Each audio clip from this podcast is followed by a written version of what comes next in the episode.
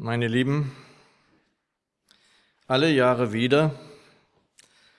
Manchmal kann man den Eindruck haben, dass die Menschen das nicht mehr so mögen. Vielleicht den Einkaufsrummel, den Weihnachtsmarkt, das Essen, Geschenke, ja, aber das war's dann. Aber manchmal sind auch wir irgendwie so, dass wir immer so an Klischees denken, was das anbetrifft, denn es gibt tatsächlich Menschen, denen bedeutet Advent und Weihnachten etwas. Andere haben es dann eben aus dem Blick verloren, um was es eigentlich geht. Aber vielleicht ist es bei uns auch so, dass wir vielleicht manchmal genug davon haben. Langsam könnte es ja mal reichen mit Advent und Weihnachten. Als ich so in der Vorbereitung darüber nachdachte, da kam mir dann die Strophe in den Sinn, Jesus ist kommen, Grund ewiger Freude. Jesus ist gekommen, das ist der Grund, warum wir Advent feiern. Das ist es, was für uns auch Weihnachten ausmacht. Und seit Tagen geht mir jenes Wort, das auch über dem Tag heute in den Losungen zu lesen ist und hier vorne vorhin auch zu sehen war, nicht mehr aus dem Kopf. Meine Frau hat es mitgekriegt, immer wieder ging mir das durch den Kopf. Sacharja 9, Vers 9. Vorlocke laut, Tochter Zion, jauchze, Tochter Jerusalem, siehe, dein König kommt zu dir. Gerecht und siegreich ist er, demütig ist er und reitet auf einem Esel, auf dem Füllen einer Eselin. Danke, Herr, für dein Erscheinen in dieser Welt. Danke, dass wir das feiern dürfen. Danke, dass du uns segnen willst. So segne uns nun dein Wort. Amen. Heinrich Böll, der Nobelpreisträger Literatur, sagte einmal in einem Interview, ich glaube, dass Millionen Christen auf dieser Erde das Antlitz dieser Erde verändern könnten. Und dann sagte er noch, und ich empfehle es der Nachdenklichkeit und der Vorstellungskraft der Zeitgenossen, sich eine Welt vorzustellen, auf der es Christus nicht gegeben hätte. Und ich weiß noch so als junger Kerl, als junger Gläubiger, dachte ich manchmal, wenn die Menschen das sozusagen nicht hinkriegen, da die Himmelsleiter hinaufzukommen, dann muss er eben runterkommen. Dann muss es eben andersrum gehen. Gott kommt also die Leiter herab. Siehe, dein König kommt zu dir. Und wir kennen ja dieses Bild jener Himmelsleiter durch Jakob. Das ist eine wunderbare Geschichte aus 1. Mose 28. Sie wird in der Literatur auch manchmal die Jakobsleiter genannt. Und im Schlaf sah Jakob in einer Vision eine Leiter, die eben auf der Erde stand und deren Spitze bis weit in die Himmel ragte. Und auf dieser Leiter gingen Engel Gottes auf und ab. Und am Ende des ersten Kapitels im Johannesevangelium sagt der Herr Jesus zu Philippus und Nathanael in Vers 51, ich versichere euch, ihr werdet erleben, dass der Himmel offen steht und die Engel Gottes von dem Menschensohn hinauf und zu ihm heruntersteigen. Und ich bin mir da sehr sicher, dass der Herr da auf die Jakobsleiter anspielte? Der Jesus zeigte ihnen, dass dort, wo der Menschensohn, der Sohn des lebendigen Gottes ist und war, der Himmel offen steht. Manchmal wird dann so verklärt gesagt, dort berührt der Himmel die Erde. An dieser Stelle, wo Jesus war, stimmte das. Und die Vision des Jakob ist da Wirklichkeit geworden. Siehe, dein König kommt zu dir. Ich bin mir sicher, dieses Wort begleitet mich den ganzen Advent durch. Sehe, siehe. Der erste Johannesbrief beginnt mit den Worten, was von Anfang an war, was wir gehört, was wir mit unseren Augen gesehen, was wir geschaut haben. Siehe, ja siehe. Sie haben den König gesehen. Sie durften auf ihn schauen. Leibhaftig stand er vor ihnen. Mitten unter ihnen war er. Und es ist ganz erstaunlich, was sieben Kapitel vor dem Wort, das wir jetzt nun gehört haben, beim Propheten Zachariah äh, noch zu lesen ist. Zachariah 2, Vers 14. Frohlocke und freu dich, Tochter Zion, denn siehe, ich komme und nehme Wohnung in deiner Mitte, spricht der Herr. Mit keinen Worten ist das für mich besser benannt als zu Beginn des Johannesevangeliums. Vers 14. Und das Wort wurde Fleisch und wohnte unter uns. Und wir schauten seine Herrlichkeit. Eine Herrlichkeit, wie sie der einzige Sohn von seinem Vater hat, voll Gnade und Wahrheit. Und Geschwister, wie oft denke ich, ach, ich wäre gern dabei gewesen. Da wäre ich gern dabei gewesen. Ich wäre gerne bei den Jüngern gewesen. Ich hätte ihn gerne so gesehen. Und gleichsam wäre doch so vieles schmerzhaft gewesen, was wir dann nicht sehen, wenn ich das so denke immer wieder, ja, dass sie ihn gar nicht wirklich zu verstehen vermochten, weil der Geist noch nicht es ihnen aufschließen konnte, was da wirklich geschah. Also, dass die Heilszusammenhänge, so wie wir sie jetzt vor Augen haben dürfen, hatten sie nicht. Das konnten sie gar nicht. Oder dass sie zusehen mussten, dass der Herr denen überantwortet werden musste, dass er diesen bitteren Kelch bis zum Schluss trinken musste. Ja, dass sie ihn, woran wir jetzt erinnert haben, dass sie ihn verspotteten, ihren Herrn, dass sie ihn geißelten, dass sie ihn kreuzigten. dass er dann, als er wieder auferstanden war, als er wieder da war, ihnen dann sagte, er muss zurückgehen in die Himmel. Siehe, dein König kommt. Nun, da sind wir jetzt hier auf dem Wege. Wie unser Leben es mit Jesus immer ausmacht, dass wir nicht stehen. Ich liebe das. Es gibt Menschen, die bleiben in ihrer Entwicklung und in ihrem Leben stehen. Da geht es nicht weiter. Das gibt es mit Jesus nicht. Wir gehen auf die Wiederkunft unseres Herrn zu, auf die Parosie. Und es gilt auch jetzt und hier für uns, es wird genau so wiederkommen. Siehe, dein König kommt zu dir.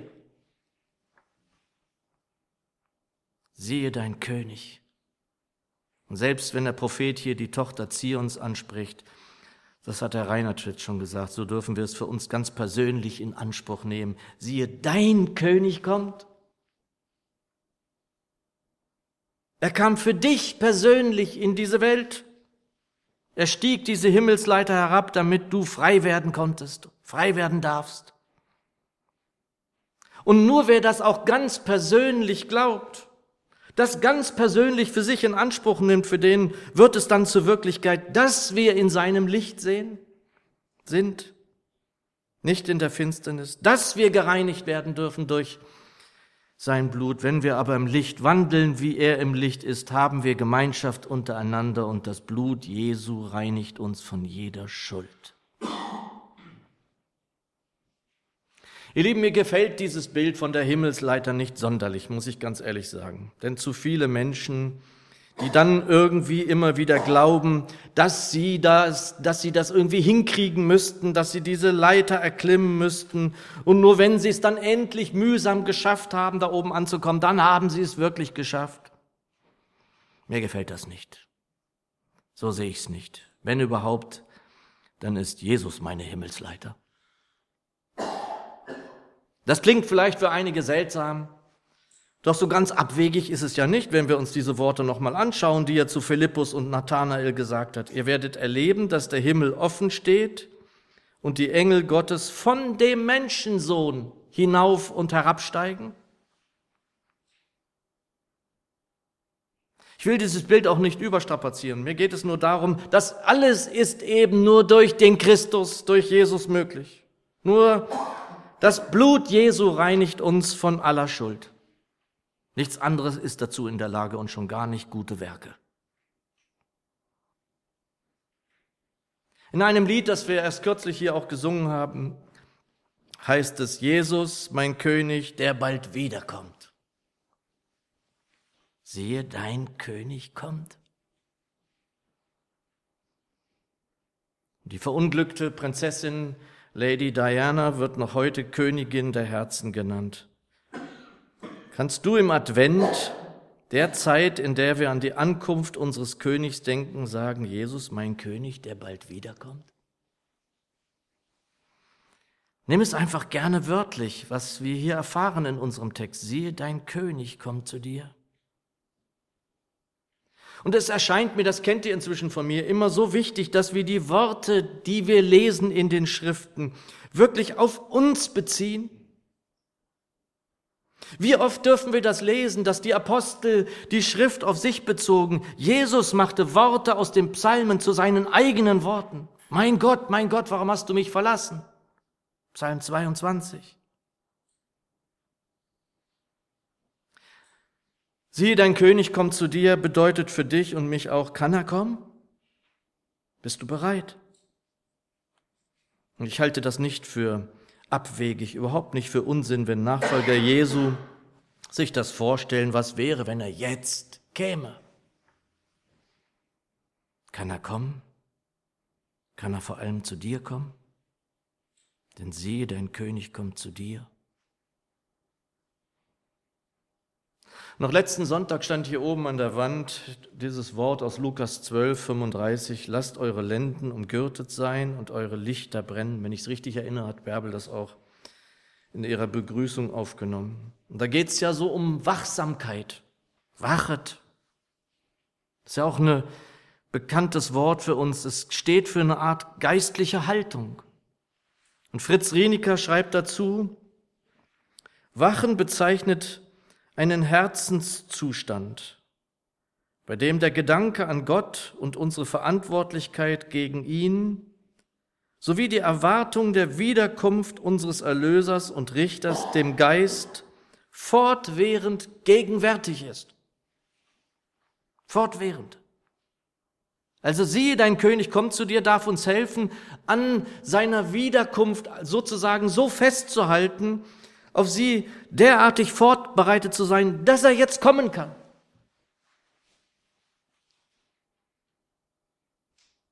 Advent darf uns Freude sein, denn wir wissen, was dieses Erscheinen für uns bedeutete. Advent darf uns Freude sein, denn wir wissen, dass er wiederkommen wird um uns für immer bei sich zu haben? Mein Bruder und ich, wir sind gemeinsam getauft worden. Er ist drei Jahre älter als ich. Doch gemeinsam die Entscheidung für Jesus, das kann man nicht treffen. Das kann nur jeder für sich. Die Entscheidung, mit Jesus zu gehen, die wir damals getroffen haben, unser Leben ihm geben zu wollen, zu wollen, das trafen wir ganz allein. Diesen Schritt geht tatsächlich jeder allein. Deshalb siehe, dein König kommt zu dir. Und dann darf er hoffentlich einziehen bei uns, übrigens auch immer wieder bei denen, die lange dabei sind, immer wieder neue Wohnungen machen in uns. Hoffentlich geben wir ihm genug Raum, damit er zunehmen darf in mir, wie Johannes es so wunderbar sagt, ich will abnehmen, damit er zunehmen kann. Erstaunlich auch, wie ich finde, es kommt nicht die Dienerin, es kommt nicht der Diener zum König, so wie es eigentlich sein sollte. Nein, sieh, dein König kommt zu dir. Wo gibt's denn sowas? Und dann, meine Lieben, kam auch, kam er auch nicht, um dann wieder zu gehen und uns alleine zu lassen. Jesus ging wieder und die Jünger, das hatten wir vorhin, waren traurig, verzweifelt zugleich. Sie konnten es nicht verstehen, nicht begreifen. Nein, das Wort des Propheten aus dem zweiten Kapitel wird nochmal wahr und erfüllt. Denn siehe, ich komme und nehme Wohnung in deiner Mitte, spricht der Herr. Der Herr Jesus offenbart es ihnen und zeigt, dass es eben ihnen nicht alleine auch vorbehalten ist, sondern dass der Herr gekommen ist, dass alle Menschen gerettet werden können? Johannes 14, Vers 23 heißt es, da sagt der Herr Jesus selber, wenn jemand mich liebt, er sagt nicht, wenn ihr mich liebt, wenn jemand mich liebt, wird er mein Wort halten und mein Vater wird ihn lieben und wir werden zu ihm kommen und Wohnung bei ihm machen. Wieder ist es die, der Einzelne, die da aufräumen, um Wohnung zu geben dem König. Siehe, dein König kommt zu dir. Und dann das Wunderbare im Reich Gottes, macht er diese Einzelnen, bei denen er Wohnung gemacht hat, zu einem gemeinsamen Tempel. 1. Korintherbrief 3. Wisst ihr nicht, dass ihr Gottes Tempel seid und dass der Geist Gottes in euch wohnt? Und ich liebe das, dass unser Herr und Heiland immer Segen auf die Gemeinschaft legt. Das ist ihm mit das Wichtigste. Es ist nicht das Haus, nicht der Prunkbau, nicht wie toll das aussieht, sondern die Menschen darin.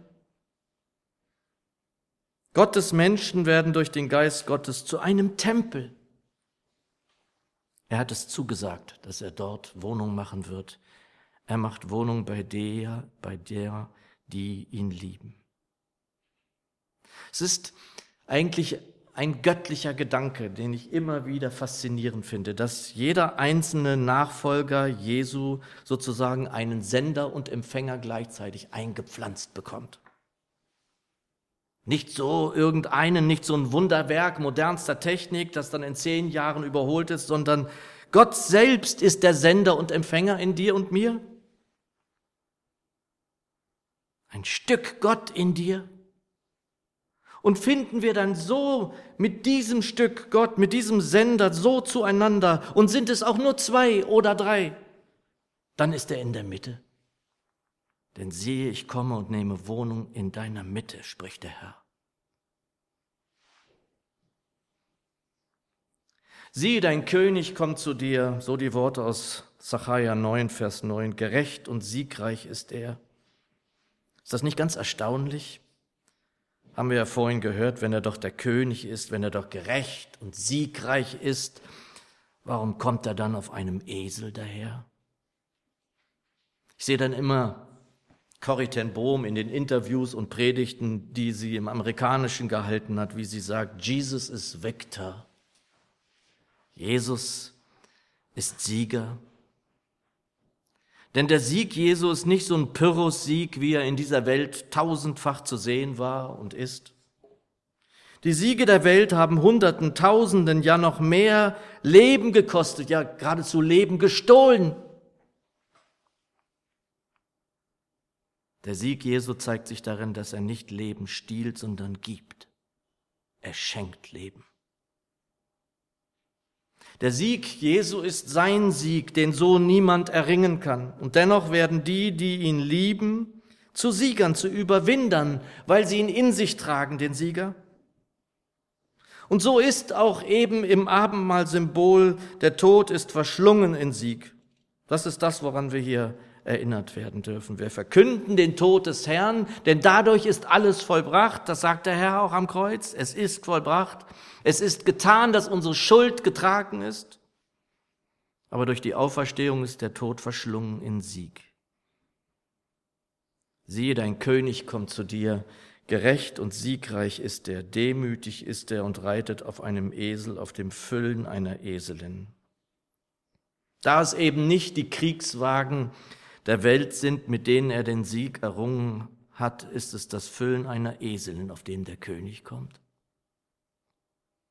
Zudem will eben unser Herr Jesus auch, dass die Schrift erfüllt wird. Und darüber hinaus ist er der einzige und wahre König der Demut. Lernt von mir, denn ich bin sanftmütig und von Herzen demütig, sagt er selbst in Matthäus 11.